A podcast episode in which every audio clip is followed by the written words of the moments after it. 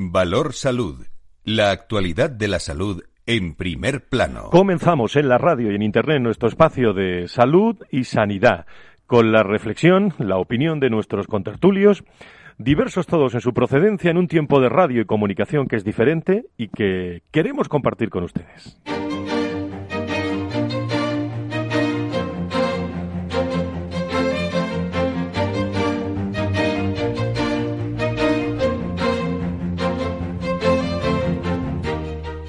Valor Salud es un espacio de actualidad de la salud con todos sus protagonistas, personas y empresas. Con Francisco García Cabello. Muy buenos días, ¿cómo están? Los rebrotes han disparado. El eh, número de contagios durante los últimos siete días hasta duplicar los de hace una semana. El jueves pasado, Sanidad informó de 5.128 nuevos casos entre el 9 y el 16 de julio. Bien, pues el informe actualizado para hoy, en las últimas horas, eh, eleva este dato hasta los 10.220. Sin duda alguna, increciendo. Los positivos diagnosticados en las últimas 24 horas también son reflejo de esta vertiginosa subida de contagios a causa de los rebrotes. En concreto, el recuento oficial contabiliza 971 nuevos casos, 241 más que el miércoles, cuando se notificaron 730. La mitad de estos positivos se concentran, como saben, en Aragón, 415, y en Cataluña, 182. Estamos ante la segunda oleada de casos, según María Jesús Sierra puede que se haya una segunda oleada.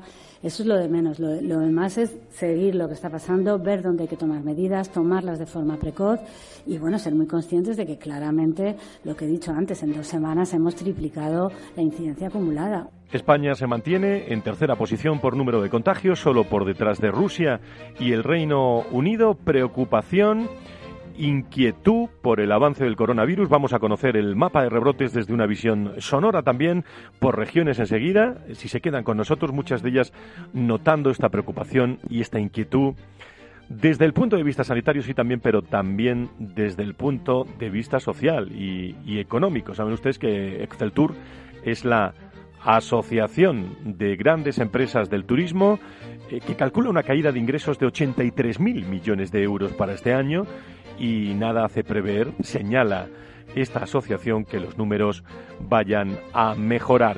Esta semana ha habido comisión de sanidad en el Congreso, pacto también, in extremis, se lo vamos a contar aquí, en donde, por cierto, Ana Pastor ha jugado un papel también importante por parte del, del, grupo, del Grupo Popular y actualmente hay alrededor de 200 grupos eh, trabajando en todo el mundo en busca de una vacuna y la Organización Mundial de la Salud le está siguiendo las pistas a, a unas 140.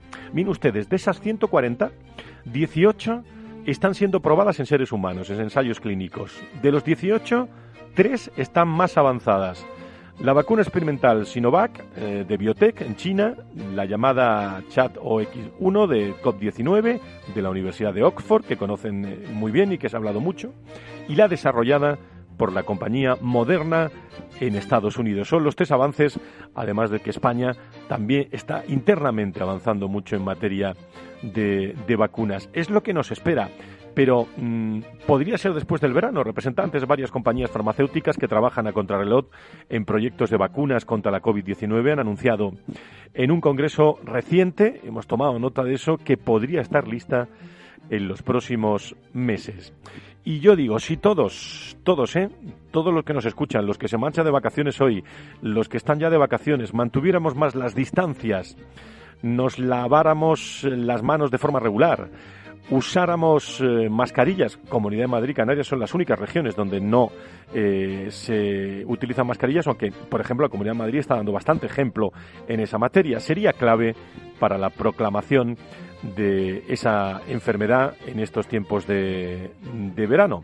Eh, fundamentalmente, así lo ven también desde el Ministerio en ese Real Decreto ya consta que la utilización de mascarillas es obligatoria. O sea, realmente las comunidades están dando como recomendaciones y, obligatoriedades más intensas estos días, pero ya es obligatorio el uso de mascarillas en todo el país, siempre que no se pueda mantener una distancia de un metro y medio. Pues si se quedan con nosotros, intentaremos eh, obtener información positiva sobre este coronavirus con todo el equipo de Valor Salud, con Tatiana Márquez, con Arancha Valero y con Félix Franco en la realización.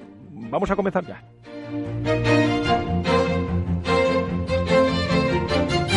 Valor Salud.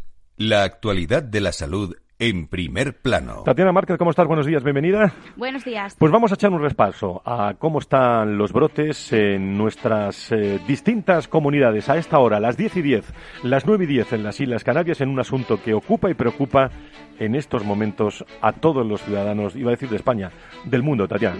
Este viernes algunas zonas de España amanecen entre medidas restrictivas para evitar que aumenten aún más los contagios por coronavirus después de los, de los datos registrados ayer. Los nuevos casos se subieron un día más, 971 en 24 horas. Y Sanidad ya reconoce que España podría estar sufriendo una segunda ola de contagios de COVID. Mientras tanto, Francia estudia si cerrar sus fronteras. Más de 209 focos eh, de contagio se extienden prácticamente por toda España y vamos a hacer un repaso con, con el mapa.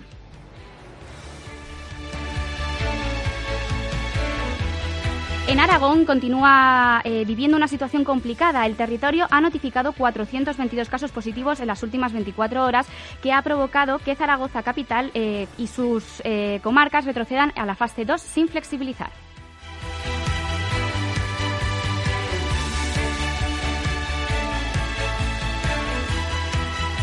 Se restringe el ocio nocturno y se establece un cierre obligatorio a las 12 de la noche. También se ordena el cierre de las peñas, Además, se prohíbe el consumo de alcohol de forma tumultuaria en la vía pública, es decir, el botellón. Son las palabras de Estira Repollés, consejera de Sanidad de Aragón. Continuamos por Andalucía, que registra 27 brotes activos de coronavirus, 20 en fase de investigación y 7 en fase de control, en las provincias de Granada, Almería, Málaga, Córdoba, Sevilla y Jaén, con un total de 537 casos confirmados, 80 más en 24 horas. La Junta de Andalucía ha confirmado 101 positivos por COVID-19 detectados en el brote relacionado con una discoteca de Córdoba, después de que en las últimas 24 horas se hayan sumado cuatro contagios más. Se han hecho pruebas a más de 2.000 personas. En Asturias, el Principado sigue siendo la comunidad autónoma con menor tasa de infectados, la mayoría de ellos importados de otras comunidades autónomas o países, y solo existe un brote en el occidente de la región con tres contagiados. Baleares ha registrado en la última semana cuatro nuevos brotes de coronavirus, que se suman a los diez focos activos que estaban localizados semanas atrás. Estos últimos brotes, al parecer, han sido dos en, en Mallorca, uno en Menorca y otro en Formentera. Este último se trataría de un foco de ámbito laboral. En la comunidad eh, balear hay un total de 122 casos activos. En Canarias, el archipiélago tiene actualmente eh, siete brotes por coronavirus que afectan por el momento a 36 personas. En Cantabria hay tres brotes activos. Uno ha dado lugar a nueve contagios relacionados con una familia que viajó eh, de Sudamérica y la, y la, misma cantidad de positivos se ha registrado entre los jóvenes que participaron en una casa de, campo.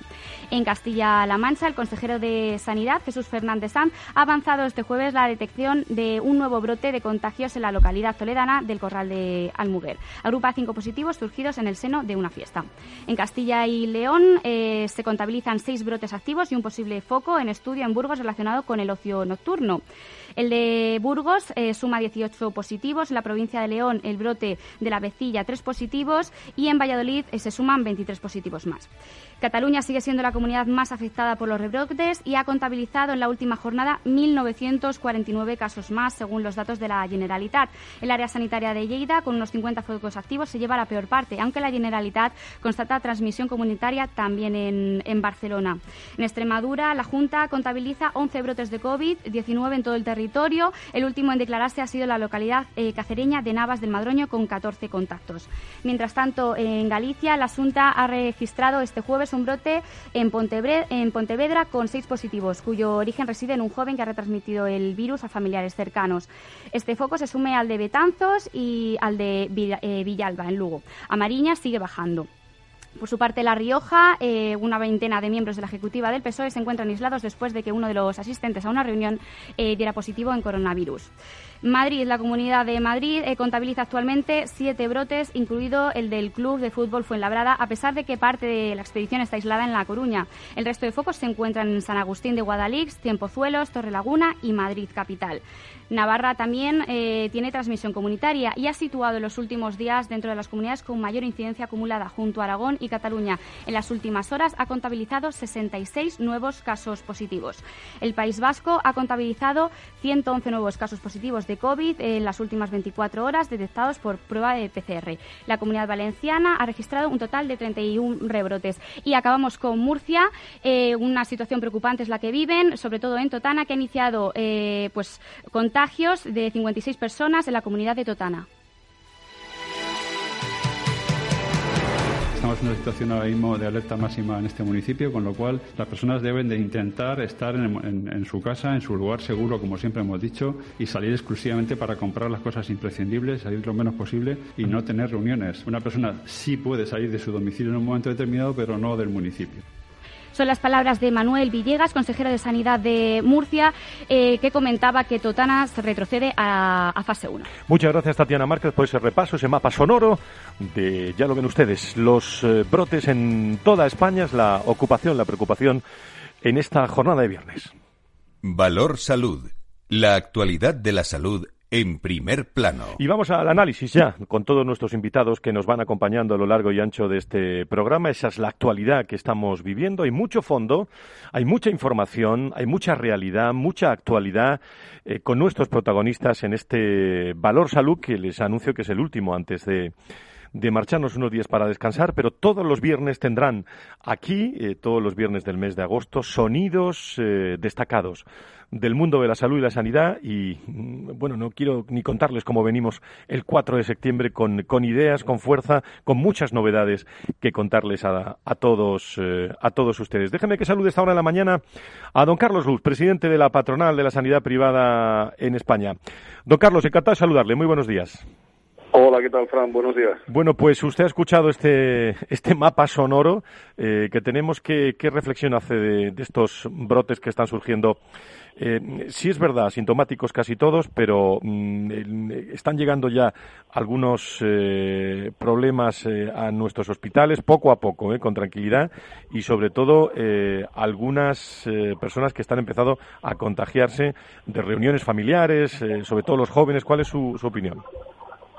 Bueno, pues es preocupante, Fran, es preocupante porque la sensación al final que se transmite es que eh, hemos querido volver a la normalidad y no nos damos cuenta de que no estamos en una situación de normalidad y que hay que mantener las distancias y que hay que mantener también pues eh, un, control en, las medidas de, distanciamiento social y de mascarilla que parece que al final pues en nuestro carácter está eh, nos, nos cuesta mucho por poder hacerlo ¿no? y me preocupa me preocupa porque ya empezamos a ver alguna zona donde los hospitales pues empiezan a tener un número de pacientes elevado y sabemos que al final la situación de los hospitales va a ser fundamental para la toma de decisiones y las vueltas a, fases, a fases anteriores.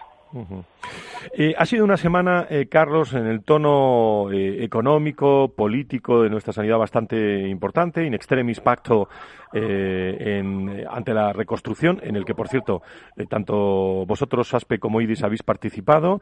ha habido una agenda, como resultado, una Agencia Nacional de la Salud, los recursos humanos en el mundo de la salud y la sanidad, bueno, se empiezan a estudiar los ratios de plantillas sanitarias. gran labor por cierto, la tengo que destacar de, Ana Pastor, del Partido Popular en este, en este momento, y, muchas novedades de, este pacto, independientemente, lógicamente, del acuerdo alcanzado histórico, que, algo le quedará para la, para la sanidad, esos 750.000 millones de euros, ¿no? Sí, vamos a ver, Frank, es una semana para nosotros de, cierta tristeza, ¿no? En el sentido de, que se ha llegado a un acuerdo, eh, se ha llegado a un acuerdo en el que nuestra alegría es no está reflejado. Eh, cuando el papel que ha tenido la sanidad privada ha sido un papel fundamental y una apuesta. Hemos puesto toda la carne en el asador, hemos ayudado en todo y no existimos en el documento. Pero es que, dadas las perspectivas, mm, casi parece que es una alegría no estar, porque parece que las medidas que se iban a tomar eh, iban a tener una afectación económica y una afectación y un impacto muy fuerte sobre la sanidad privada. Entonces, que nuestra alegría sea no estar en el documento, no vernos reflejados por no estar negativamente, es llamativo, ¿no? Sobre todo cuando todavía estamos negociando tanto a nivel de gobierno como de comunidades autónomas eh, cómo, cómo reparar ese, ese impacto tan grande que ha tenido la sanidad privada. No quiero yo ser, eh, somos tremendamente positivos en, en, todo, pero eh, ante, acuérdense ustedes, en marzo, abril, donde el mando único era el Ministerio, donde la sanidad privada colaboró, ante un nuevo escenario, no quiero utilizar bolas de cristal, ¿eh, don Carlos, pero ante un nuevo escenario, ¿cómo actuaría la sanidad, la sanidad privada con los datos en la mano y en estos momentos? Pues vamos a actuar como siempre con responsabilidad y vamos a actuar también pidiendo que aquellas medidas que hemos propuesto en caso de rebrote se lleven a cabo. Que lo mismo que se hizo una desescalada se haga una escalada. Que se tenga en cuenta que esta es una crisis sanitaria pero también económica y que hay que primar la salud pero la economía tiene que estar muy presente. Lo que no podemos permitir es una segunda, un segundo grado de confinamiento en toda España porque la economía se resentiría durante muchos años y eso sería tremendamente complicado. Entonces hay que llamar y apelar a la responsabilidad de los, de los ciudadanos. Nosotros, por supuesto, Frank, vamos a estar, pero lo que entendemos es que quien tiene que estar es aquel que tenga urgencia y UCI. Aquel que tenga esa capacidad de asistencia a que personas que tengan esa, esa urgencia y, que puedan también dar un servicio a los pacientes que tengan COVID.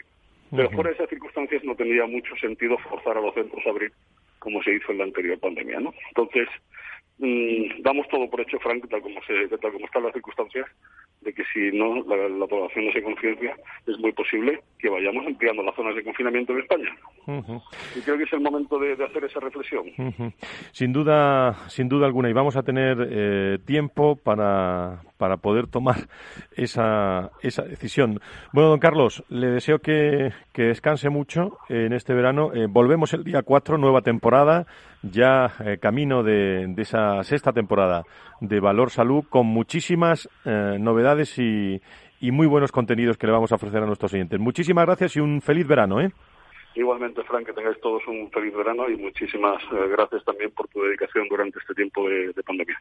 Muchas gracias. Un abrazo a los hombres y mujeres de, ASPE. Fernando Mugarza, director de desarrollo del IDIC. Querido doctor, querido maestro, ¿cómo estás? Muy buenos días.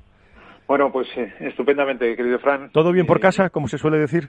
Bueno, pues eh, razonablemente bien, decía un buen amigo mío. No nos podemos quejar dadas las circunstancias que tenemos encima. Bueno, con todos los acuerdos en el Pacto de la Sanidad, también la reflexión es no del todo halagüeña para, para IDIS. Digo, ante lo que acaban de decir Carlos Ruz, presidente de ASPE.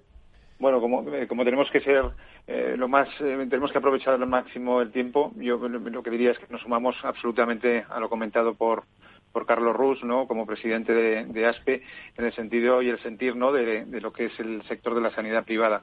La verdad es que eh, el documento, este dictamen de la Comisión para la Reconstrucción Social y Económica, pues nos ha llamado poderosamente la atención una vez que somos, desde el punto de vista de, eh, desde el punto de vista de, la sorpresa que nos hemos llevado con algunos de los aspectos que toca este documento, ¿no? Lo mismo que se le ha llevado pues otras organizaciones como puede ser Farmaindustria, como puede ser FENID, organizaciones que por cierto están también dentro de lo que es el, el, prisma, ¿no? Y el paraguas de la Fundación IDIS. y, pacientes, Fernando, y todas las asociaciones de pacientes eh, eh, también. Y las asociaciones de pacientes, efectivamente. Es que me refiero precisamente a ese tema, ¿no? A ese, nosotros estamos en total desacuerdo, ¿no? Con ese punto 47.2 del dictamen de la Comisión, ¿no?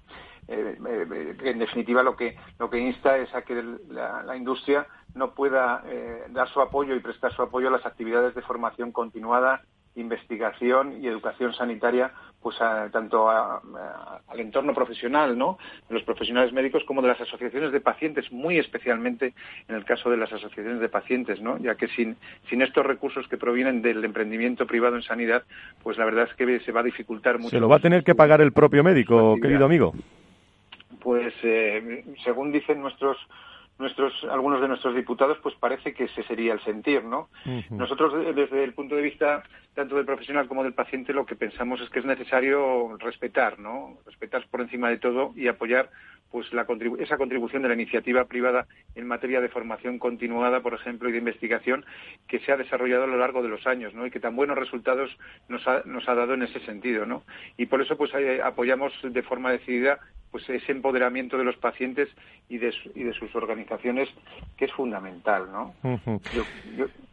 Sí, no, iba a decir que enseguida vamos a hablar eh, largamente sobre este asunto porque me está esperando también Adolfo López, vocal de Ejercicio Libre del Colegio de Médicos de Sevilla, para afrontar este punto 47.2, para que lo sepan todos nuestros siguientes, en lo que más se está hablando esta semana, el dictamen que, que insta, como decía Fernando Mugarza, a tomar medidas para la financiación pública de formación continuada de los profesionales sanitarios a cargo de las administraciones públicas y para investigación independiente, divulgación, educación sanitaria, incluso patrocinios de actividades de, asociaciones de, pacientes. Sí, así es. Yo, yo resumiría en dos puntos, si me permites, eh, el, sentir también de la Fundación, ¿no? desde la Fundación IRIS. Nosotros pensamos que difícilmente se puede realizar una reconstrucción completa de nuestro sistema sanitario sin esa participación e implicación además del paciente y de sus organizaciones. ¿no? En definitiva, entre todos hemos de desterrar de una vez por todas ese mantra, ese mantra que hemos escuchado tantas veces, ¿no? desgraciadamente, sobre todo para el paciente, pero sin el paciente. ¿no? El paciente es el protagonista del sistema. Al paciente nos pertenece, porque pacientes lo somos o lo vamos a ser todos, ¿no? Nos pertenece el sistema sanitario, por lo tanto, debemos de tener la capacidad de participar en las decisiones y de ser parte de la decisión, ¿no? Y luego, por último, decir que, bueno, pues que España eh, merece desarrollar, ¿no? Y disponer de un entorno asociativo potente y además respaldado sin fisuras, ¿no? Que contribuya pues a dotar de esa solidez y de esa capacidad de liderazgo en el concierto este geográfico que nos corresponde, que no es otro que no es otro que Europa. ¿no? Pensamos, en definitiva, que solo mediante una apuesta pues muy decidida en este campo por parte de todos los agentes implicados en el sector es como realmente nuestro país va a conseguir ejercer esa posición que le corresponde de liderazgo y que le compete en esta materia de asociaciones de pacientes, de formación continuada, de educación para la salud, de esas actividades que son fundamentales dentro del, entorno sanitario, ¿no? de las asociaciones pacientes y de las sociedades científicas que nosotros, desde luego, desde la Fundación IDIS apoyamos con, absoluta rotundidad y rechazamos además este punto 47.2 de este, de este dictamen. ¿no? Sí, da, la impresión, querido Fernando, en los 40, minutos, 40 segundos que nos quedan, con lo, voy a utilizar una expresión muy latina, que vamos para atrás más que para adelante ¿eh? en, este, en esta materia de, pues de salud y de, y de formación y de atención a los médicos. Pues sí, pues eh, curiosamente cuando, cuando las cosas funcionan, yo creo que en todo caso lo que hay que hacer es mejorarlas, ¿no? Pero no precisamente, como tú bien dices, eh, dar el paso del cangrejo hacia atrás, ¿no? Eh, tuve la oportunidad de estar en Bruselas en noviembre del año pasado en el Congreso de, la European Patient Forum, ¿no?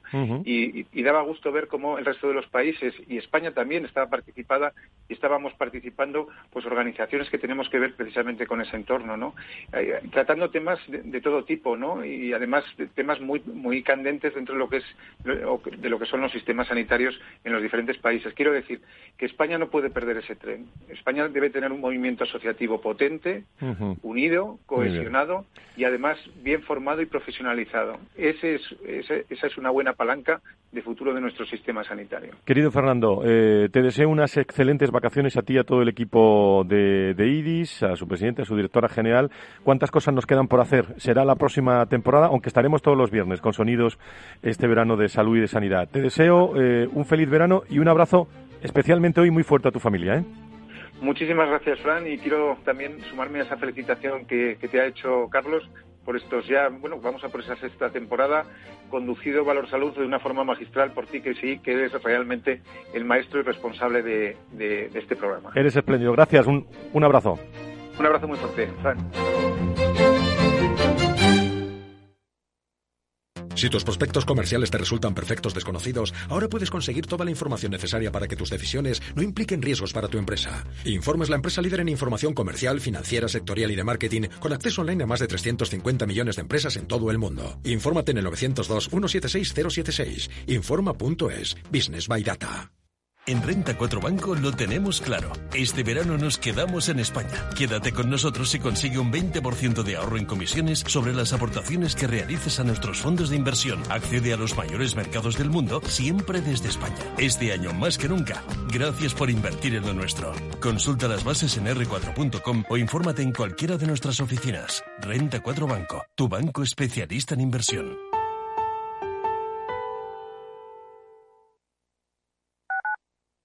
Tu radio en Madrid 105.7, Capital Radio. Memorízalo en tu coche.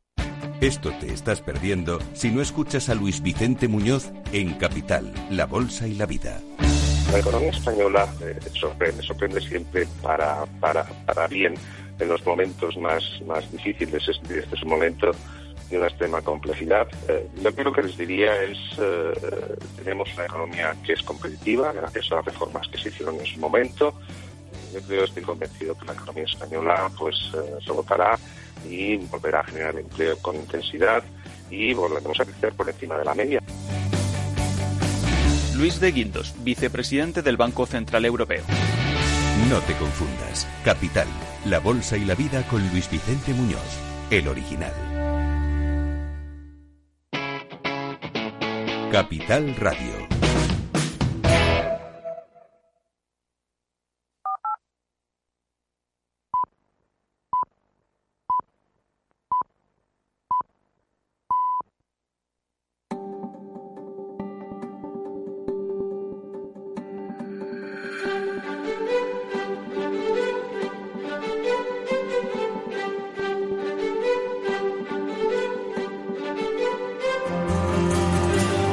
Valor Salud es un espacio de actualidad de la salud con todos sus protagonistas, personas y empresas. Con Francisco García Cabello. Estamos en directo, diez y media, nueve y media, las Islas Canarias.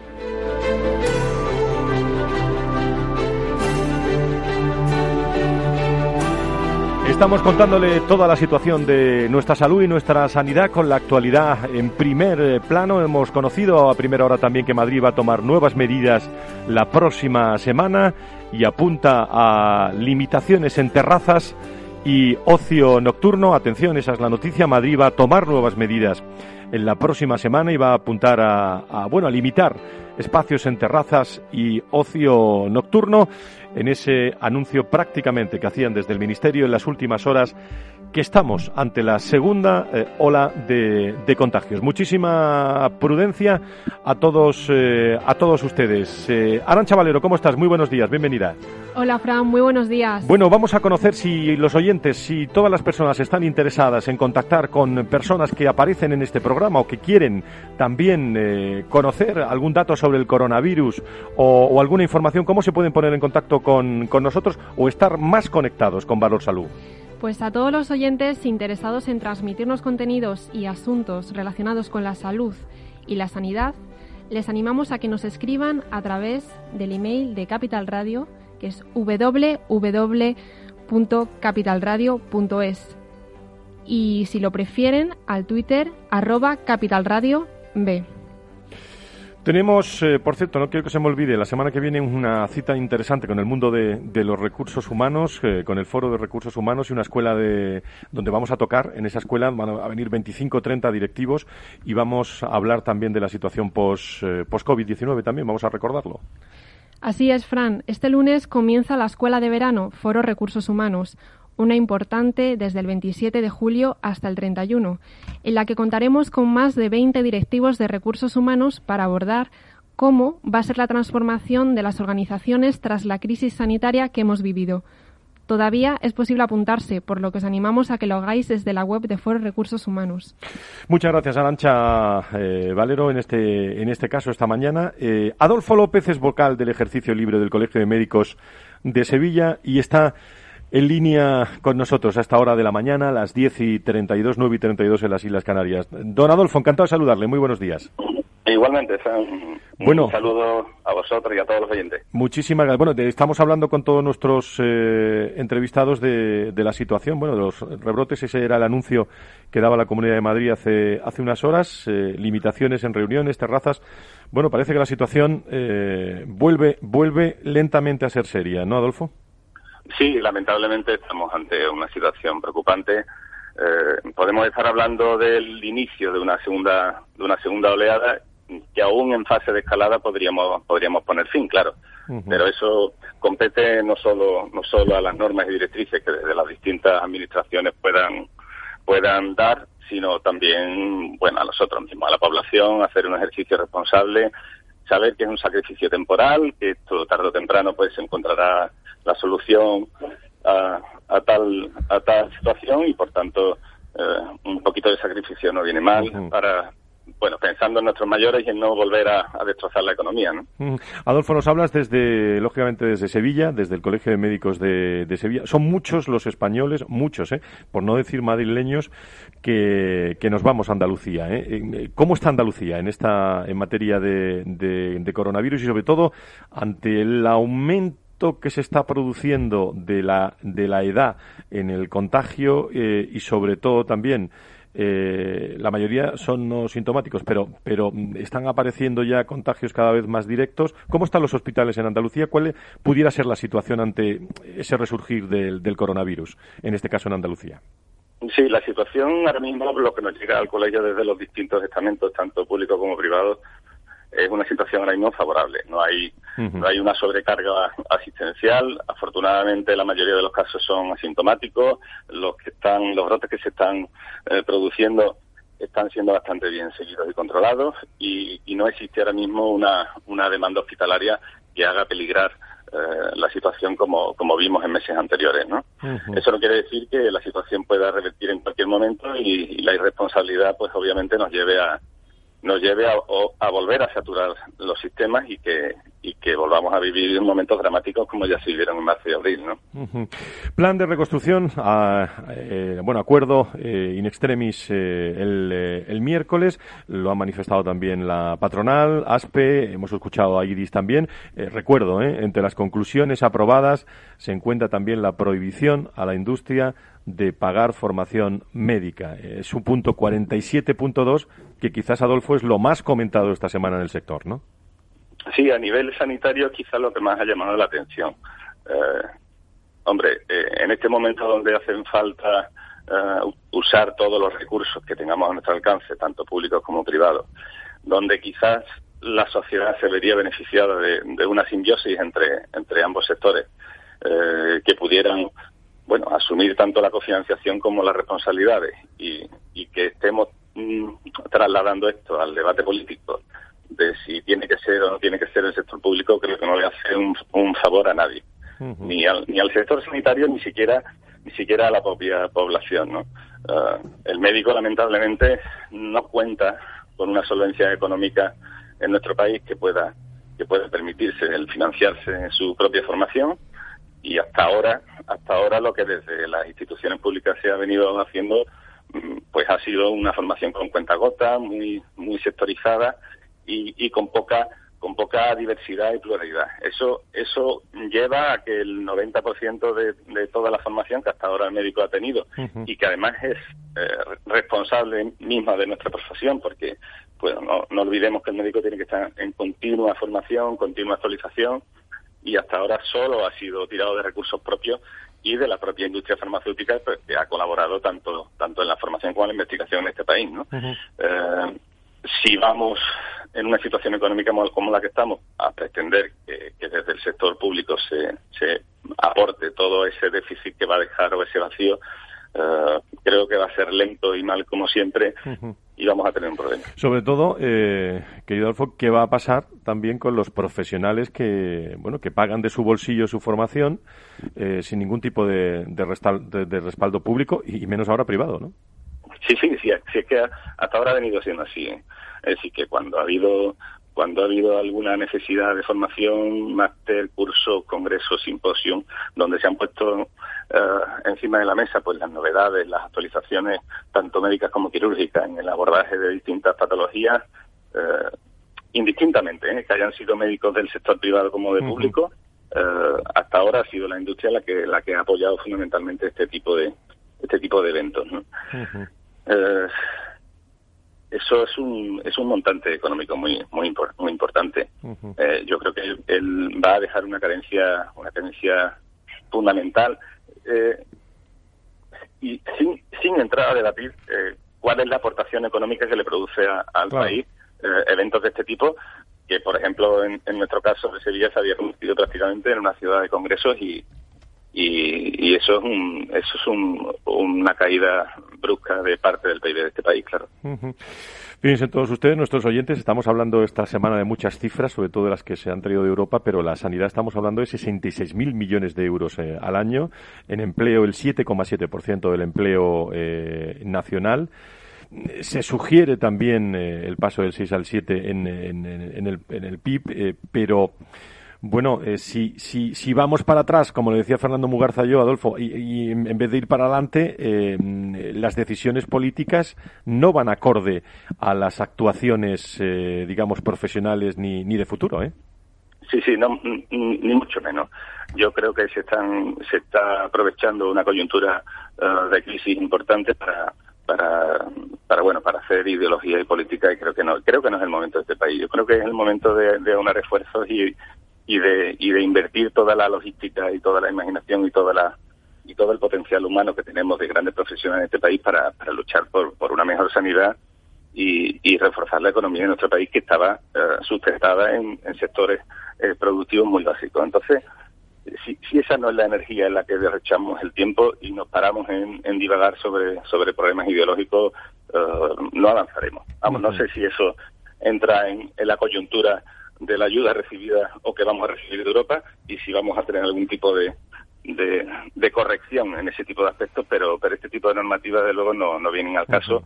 Y, y, creo que se está haciendo política mm, errónea, ideológica y no, y no con, con intención de, solucionar los problemas reales. Bueno, pues eh, Adolfo López, vocal del Ejercicio Libre del Colegio de Médicos de Sevilla, me imagino que esta semana cerrando temas para, para descansar unos días ¿no? y seguir con la actividad en septiembre del Colegio de Médicos, ¿no?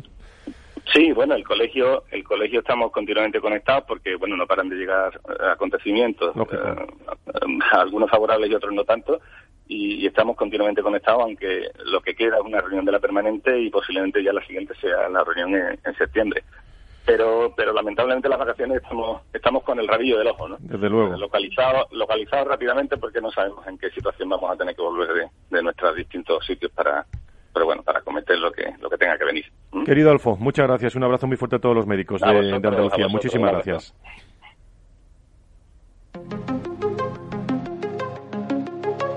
Valor Salud es un espacio de actualidad de la salud con todos sus protagonistas, personas y empresas.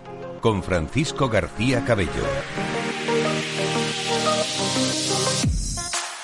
Con todas las cuestiones de actualidad y de debate, Nieto Burgueño, Burgueño Nieto, en unos minutos, debate aquí en eh, Capital Radio. Antes déjenme que me vaya al Hospital Universitario de Móstoles con el jefe de servicio de rehabilitación del Hospital Quirón eh, Salud también Sur en Alcorcón, en Madrid. Además ha sido médico, rehabilitador eh, de, de, grandes personalidades en nuestro país. Doctor Fernando Serrano. Doctor Serrano, ¿cómo está? Muy buenos días, bienvenido. Hola, buenos días. Especialista en medicina, sí, especialista en medicina física y rehabilitación y entrenador nacional de triatlón también todo todo hay que decirlo. Desde el servicio de rehabilitación del Hospital Universitario de Móstoles han creado ustedes la unidad de optimización funcional con la que se va a prescribir la práctica de ejercicio físico, corríjame, como, como parte del tratamiento clínico global del, del paciente y sobre todo pensando también mucho en, en el antes del COVID y en el, lo que puede venir del COVID, ¿no? Sí, eh, entendemos el ejercicio físico como aquella actividad física que está dirigida a mantener y a mejorar la salud. Es una herramienta barata que requiere de la participación activa del paciente y eso la hace que sea sostenible. Y la estamos utilizando pues para pacientes prepararlos antes de una intervención quirúrgica, después de una intervención quirúrgica, en pacientes con cáncer, en embarazadas, en pequeños con diabetes mellitus tipo 1 y eh, en, la época del COVID nos han ido muy bien porque el, virus eh, le encanta que el pulmón no se mueva, lo que estamos intentando es hacer programas de optimización funcional para ventilar mejor el pulmón. Y al virus le encanta que no se mueva la sangre para crear un marco de éstasis sanguínea, que se formen trombos y que hayan desenlaces fatales. La idea es movilizar pulmones, movilizar eh, sangre para que tanto el oxígeno como los nutrientes vayan a todas las células del cuerpo, también a las de defensa. Y movilizando la sangre también procuramos que las células de defensa, en vez de estar por ahí acuarteladas en los tobillos, pues estén funcionando buscando virus y células que tengan algún que otro desorden. Es decir, lo que nos estamos centrando en la unidad es en eso, en la utilización del ejercicio físico, no ya como un espacio para que las personas desarrollen sus potenciales, no como un agente promotor de la salud, sino ya como una herramienta terapéutica. Pero fíjese qué importante, doctor Serrano, eh, la utilidad del deporte para prevenir el riesgo del contagio, ¿no? Sí, es decir, eh, contra los virus tenemos pocas cosas que hacer, ¿vale? Tenemos una serie de cosas de comportamiento social que ya las autoridades nos han dejado bien claras, lavar las manos, utilizar mascarilla y distancia de seguridad. Bien, y luego tenemos unas cuestiones personales que eh, yo creo que no se les da el suficiente eh, importancia, no se les pone el foco ahí, y es en cómo cuidarnos nosotros para tener una mejor inmunidad. Bueno, pues en la inmunidad hay tres factores fundamentales. Uno, la nutrición. Sencillamente comer bien, lo que todo el mundo entendemos por comer bien. Dos, descansar. Y tres, actividad. ¿Por qué? Porque la actividad es sinónimo de vida. Cuando hay actividad, lo que le digo, se mueven pulmones, se mueve aire, se mueve sangre. Entonces, si nosotros tenemos una buena inmunidad, no hay virus que, se nos vaya a resistir. Ahora, no entiendo muy bien por qué no le ponemos el foco ahí. Estamos pensando en la vacuna, estamos pensando en, cuestiones sociales, pero mm, hablamos poco a los, a los ciudadanos de la importancia de que nos cuidemos cada uno de nosotros, como si fuéramos un bebé. Doctor Serrano, eh, le están escuchando muchas personas que están, eh, yo diría que ocupadas y preocupadas por los últimos por los últimos datos. Fíjese, nos llevan datos de Murcia de que están culpando de los rebrotes al, al nulo control en barajas. Eh, bueno, esa es una disputa también Comunidad de Madrid eh, gobierno sobre los PCR que se están haciendo o que no se están haciendo. Eh, ¿Cuál es, cómo ve usted la situación con, con 59 años de experiencia que tiene en, eh, en este en este coronavirus? A ver, vamos a ver. primero, un mensaje de optimismo. Eh, con la que hemos pasado, estamos de pie. Eso quiere decir que tenemos un sistema sanitario, tanto público como privado, que ha sido el que nos ha garantizado la vida. Yo creo que todos hemos aprendido eh, cosas. Supongo que los eh, responsables políticos habrán aprendido que se hicieron cosas que nunca se tenían que haber hecho, se dejaron de hacer cosas que jamás se tenían que haber dejado de hacer. Los mismos sanitarios hemos aprendido eh, cómo tratar mejor a la, a, la, enfrentarnos mejor al COVID, de tal manera que ahora un paciente que eh, se infecte por COVID tiene muchas más probabilidades de salir bien parado que cuando se infectó en marzo, por lo que hemos aprendido. Y a nivel de ciudadanía, yo creo que eh, también todos hemos aprendido a, entender pues que tenemos que eh, hacer caso de las medidas eh, digamos de anticontagio que nos comentan. Dicho esto cuando se produce cierta movilidad pues es normal que aparezcan unos nuevos casos. Eh, es cierto que muchas veces pequeños colectivos o en pequeños momentos podemos liar una importante eh, me estoy pensando en el ocio nocturno, en, las, en algunas celebraciones que se han hecho.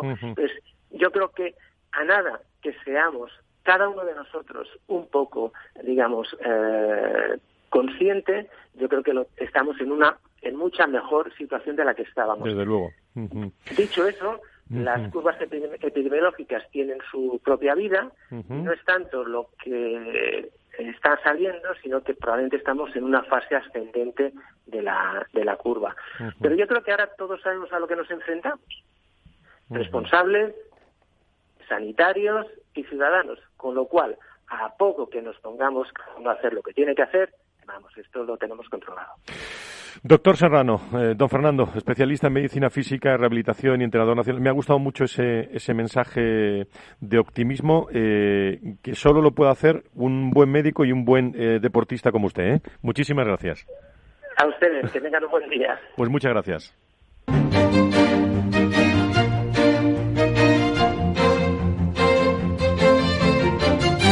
Las 10 y 48 vamos a abrir nuestra tertulia, la tertulia final del eh, programa del eh, Valor Salud con Antonio Burgueño eh, y con José Ignacio Nieto. Creo que tenemos a Antonio Burgueño con nosotros. Querido director del proyecto Impulso, maestro Burgueño, ¿cómo estamos? Muy buenos días. ¿Tenemos a Antonio Burgueño? Sí, sí, buenos días, Antonio, muy buenos días. ¿Cómo estás? Bueno, empezamos por donde tú quieras, porque anda que no hay temas para, para tratar hoy, ¿eh? Hay temas, pero pero esto ha escuchado tu programa, Fran, están muy bien tratados todos. Eh, yo creo que los principales temas se han tratado. El sistema sanitario está en un momento tremendamente complejo, eh, y un momento muy difícil porque porque la, patología parada eh, está creando va a crear unos problemas tremendos a los pacientes pero es que además como se ha venido comentando en el programa lo que está ocurriendo en las decisiones que están tomando van en contra de, meter eficiencia al sistema y meterle recursos. Van decisiones a quitarle recursos muy, muy importantes. Lo llevo diciendo durante todo el programa, Antonio. Vamos para atrás, ¿eh? Vamos para atrás, además. Fíjese, en, el tema de la, industria, si en el punto dice 47.2, pero si 47.1 dice fomentar el correcto uso de la farmacología, pues qué mejor que participe la, la industria, que es quien lo distribuye y fabrica en ese correcto uso. Eh, es absurdo, ¿no? Entonces, pero al final, bueno, pues es un tema eh, que viene con tintes ideológicos, sin ninguna duda, y eso todo el mundo lo sabe, pero pero la ideología cabe siempre y cuando tenga razón, razonamiento. Y, pero es que China es un sinsentido. Yo no creo que vaya a ningún lado esto. Porque además hay una legislación europea, Fran, que está por encima de la española, que está, que está regulando estas cosas. Creo que tenemos a José Ignacio Nieto ya, experto en políticas eh, sanitarias y también eh, ex consejero de salud de, La Rioja en esta tertulia Nieto Burgueño, Burgueño Nieto ya tradicional en la, en la radio. Eh, querido José Ignacio, ¿cómo estás, Nacho? Buenos días. Buenos días, buenos días, Fran, buenos días, Antonio. Se te ve con una voz eh, muy potente, lo cual de salud muy bien, según sin duda alguna, ¿no? Bueno, eso creemos, eso creemos. Bien, las cosas parece que van bien. ¿Por, ¿Por, dónde empezamos, el querido Nacho? Bueno, pues la verdad es que que ahora mismo yo he estado intentando ver un poquito esa, esos acuerdos que se han hecho, ese dictamen que se ha aprobado para la reconstrucción nacional que vaya nombrecito. Y bueno, pues eh, esos acuerdos que en principio hay, que algunas cosas seguro que van a ser que van a ser buenas, no está todo lo que se hubiese querido seguramente, ni lo que es ni lo que es necesario, pero hay hay muchas cosas todavía eh, yo creo que, que, hasta que no veamos eh, las últimas enmiendas introducidas, porque en estos momentos se produce un poco revuelo del texto, pero a, mí me surge una, una gran duda, porque porque esas medidas al final quien las tiene que impulsar de verdad es el, el gobierno. Y para sacar adelante ese, documento, ese texto, ese acuerdo en el Congreso de los, de los Diputados, pues eh, yo creo que han tenido que pasar por algunas cuestiones que no sé si van, no digo ya estar dispuestos, que lo dudo también, pero sobre todo que vayan a poder con el gobierno y con su socio de gobierno que algunas cosas parecen impensables, no solo en la parte de sanidad, sino también en el resto de partes del documento, pero especialmente refiriéndonos a la de sanidad, porque se les han roto algunos de los esquemas y algunas de las cosas que ellos eh, todavía siguen vendiendo y diciendo cada día como si no estuviesen escritas ahí. Y eso es preocupante y, lo que puede ser beneficioso, porque tú sabes que yo siempre he sido muy poco crédulo de la posibilidad de acuerdos, eh, grandes acuerdos políticos en materia de sanidad. Este puede ser un principio que nos podría dejar eh, como cosa buena el COVID, que será de lo poco, pero vamos a ver qué virtualidad tiene después, qué efectividad tiene eh, en, el, en la puesta en práctica de algunas de esas medidas y cómo se hacen y en qué acaban. Esa es la parte que a mí ahora mismo me tiene pues eh, muy pendiente, vamos a decir, muy pendiente y preocupado. Están llegando noticias de Murcia que, que, están culpando de los rebrotes al nulo control en, en, Barajas, Antonio, y Madrid eh, anuncia el aumento también de las limitaciones en reuniones, terrazas y, y ocio y ocio nocturno. Eh, estamos ya en, vamos, iba a decir eh, declaradamente en la segunda ola de estos contagios, ¿no? Sí, ya, ya le decía que, que, poco canalía a, a, lo que he escuchado a lo largo del programa, porque el doctor de de rehabilitación está brillante cuando decía que vamos a ser objetivos, que no incrédulos y no, y no relativizan las cosas. Vamos a ser objetivos. Empezamos, estamos al inicio de la segunda ola, muy al inicio. Eh, estamos preparados, conocemos mejor la, enfermedad y, evidentemente, bueno, pues buscar culpables cuando estamos ante una situación tan complicada, pues es muy difícil. Es cierto que hay medidas que se podrían tomar, otras que no, se valoran y demás, pero bueno, yo creo que hay que tener, como siempre, prudencia, nunca miedo y sobre todo responsabilidad de todos, ¿no? y, bueno, pues, pues ser consciente que estamos ante un inicio de una segunda ola que todavía se puede controlar. Evidentemente se puede frenar. Nunca llegaremos a la situación anterior de marzo, porque estamos preparados, ya todo el mundo tiene mascarillas, todo el mundo sabe el lavado de manos, ah, pues y la distancia social, por tanto yo creo que aunque haya unos poquitos que no cumplan, pero no es lo mismo al principio, estamos todos juntos y sin tener ni idea de lo que estaba pasando.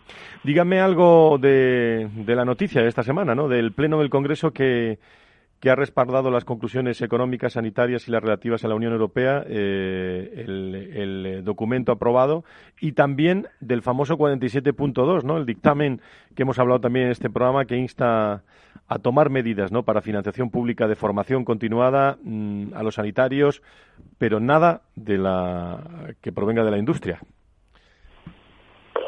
Sí, bueno, eso es un poco lo que, lo que yo te, estaba intentando decir antes, ¿no? Que esos acuerdos que se han adoptado, bueno, pues mira, ese del tema de... Como ha habido tantos acuerdos, Nacho.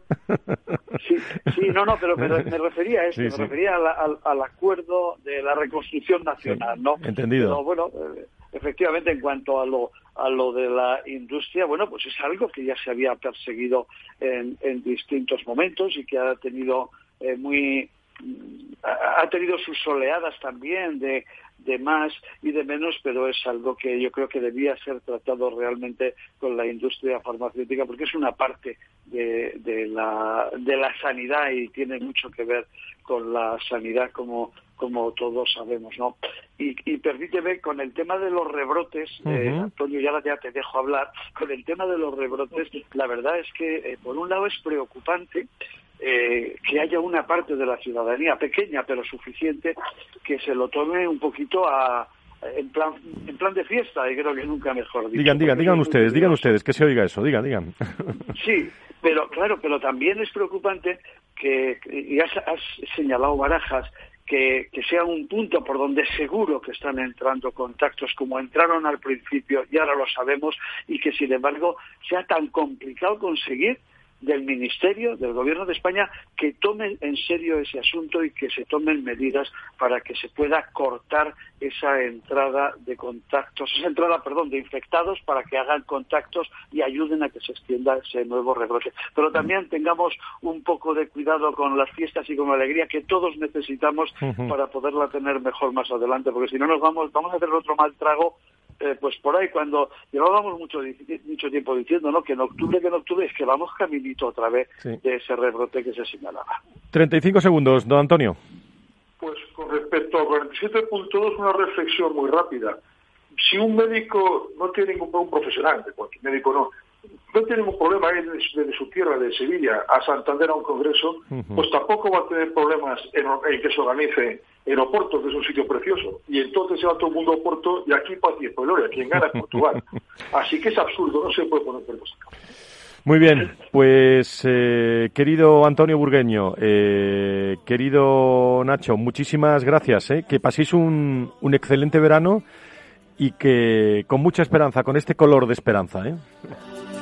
Sí, sí, enhorabuena, por tu programa y esta temporada ha sido buenísima. Enhorabuena, de verdad. Muchas gracias, Antonio. Gracias, Nacho. Nos escuchamos el 4, próxima temporada. Eh, que sois imprescindibles aquí con nosotros. Gracias, ¿eh? Muy bien, un abrazo a todos.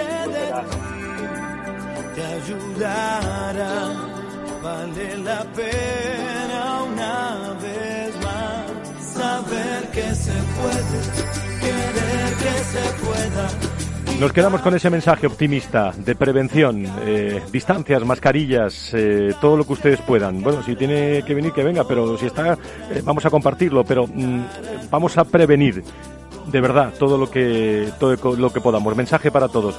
Que sean felices este verano. Si nos escuchan durante el verano, eh, vamos a reproducir distintos sonidos, pues que lo pasen muy bien y nosotros volvemos en la, en la próxima temporada, 4 de septiembre, con todos ustedes eh, aquí en Valor Salud, con muchas novedades, con, con muchas innovaciones, con Félix Franco, con eh, Arancha Valero, con Tatiana Márquez, espléndido equipo de profesionales que hacen posible este Valor Salud. Buen verano, adiós.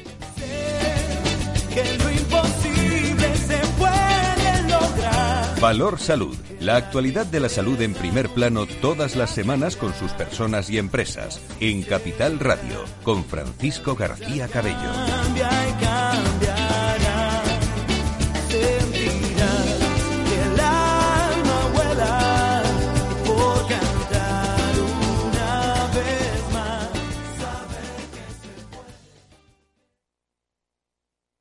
Hola. Pues mira, ha habido momentos en los que me he sentido un cliente de segunda. Muchas veces, las entidades de ahorro tradicionales se han guardado bajo la manga los mejores productos financieros para los grandes patrimonios. Y esto, si te digo la verdad, no me parece normal. Por eso, Finambest es revolucionario. Los mejores fondos de inversión a mi alcance y al de todos. Porque te da más rentabilidad por tus ahorros gracias a sus bajas comisiones. Porque no tiene letra pequeña. Porque no se guardan ases en la manga lo normal. Entra en finambest.com y descubre que lo normal es extraordinario. Lo normal es Finambest.